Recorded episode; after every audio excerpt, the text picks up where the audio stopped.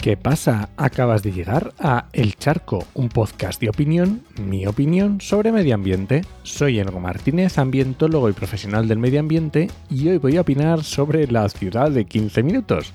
Pero antes, este podcast pertenece a Podcastidae, la red de podcast de ciencia, medio ambiente y naturaleza, y lo puedes encontrar en elcharco.es.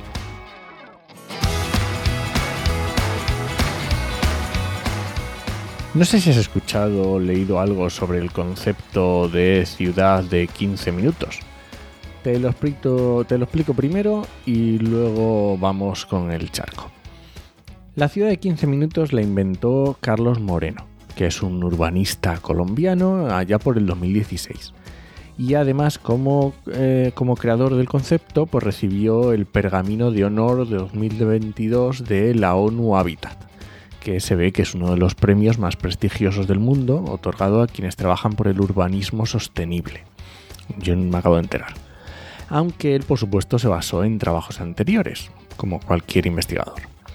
Bueno, vamos a ver, ¿qué es la ciudad de, de 15 minutos? Pues consiste en crear un modelo de ciudad en el que los ciudadanos solo tengan que desplazarse durante un cuarto de hora aproximadamente para satisfacer sus necesidades esenciales. Podemos hablar de una ciudad descentralizada, policéntrica y multi multiservicial. Descentralizada, no todo en el centro, que haya varios centros, a lo mejor es muy grande y necesita hacer varios centros para que todo el mundo pueda desplazarse, y multiservicial, pues que tenga muchos servicios. Se entiende muy fácil. ¿Y esto por qué? Lo de los 15 minutos, porque la mejor movilidad es la que no se hace. Es así de sencillo. Y es que nos movemos mucho, porque el mundo urbano ha separado especialmente las funciones claves, como son la vivienda, el trabajo, el abastecimiento, la educación, la salud, la salud el ocio. Y si en un perímetro corto de un cuarto de hora a pie o en bicicleta podemos satisfacer estas necesidades básicas, estaremos mejorando sustancialmente la calidad de vida. Estas son palabras textuales de Carlos Moreno. Y bueno, tengamos en cuenta que 15 minutos es un número, pero dependiendo de cada ciudad, pues podrá ser a lo mejor un poco más o un poco menos de 15 minutos. Lo importante del concepto es que a escala humana, sin necesidad de motorizar, de subirse en un coche o una moto, tengamos al alcance de la mano los servicios habituales que necesitamos y buscando con esto mejorar nuestra calidad de vida. Ya está, no tiene más. ¿No te parece maravilloso? ¿No te gustaría que tu ciudad fuera así?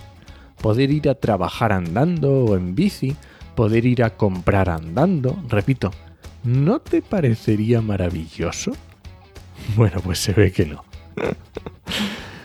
Resulta que han surgido como setas teorías de la conspiración, creando unas falacias de hombre de paja que son espectaculares.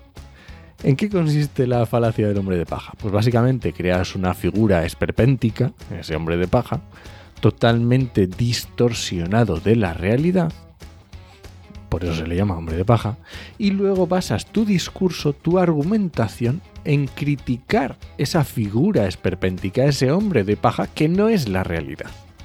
Y claro, obviamente esa distorsión no tiene nada que ver con la realidad y tus críticas pues no van a tener ningún sentido.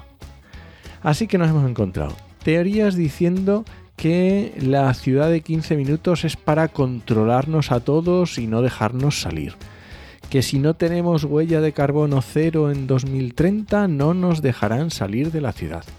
Y claro, imagino que esto ya lo juntas con las zonas de bajas emisiones que tenemos ahora, pues, pues ya a alguno le ha explotado la cabeza. Pero vamos a ver, un poco de tranquilidad, por favor. Intentemos vivir en ciudades más amigables, más sanas. Y si para no tener que eternizarse en horas y horas de coche o transporte público podemos hacer algo, pues hagámoslo. Y si se llama ciudad de 15 minutos, pues genial. Y si se llama de otra forma, pues también. Pero por favor, dejemos a un lado las falacias del hombre de paja y centrémonos en lo interesante, en los objetivos que queremos conseguir. Y bueno, este ha sido el charco de esta semana. Si alguien te pregunta, no lo dudes. Te lo dijo en HMM. Nos escuchamos.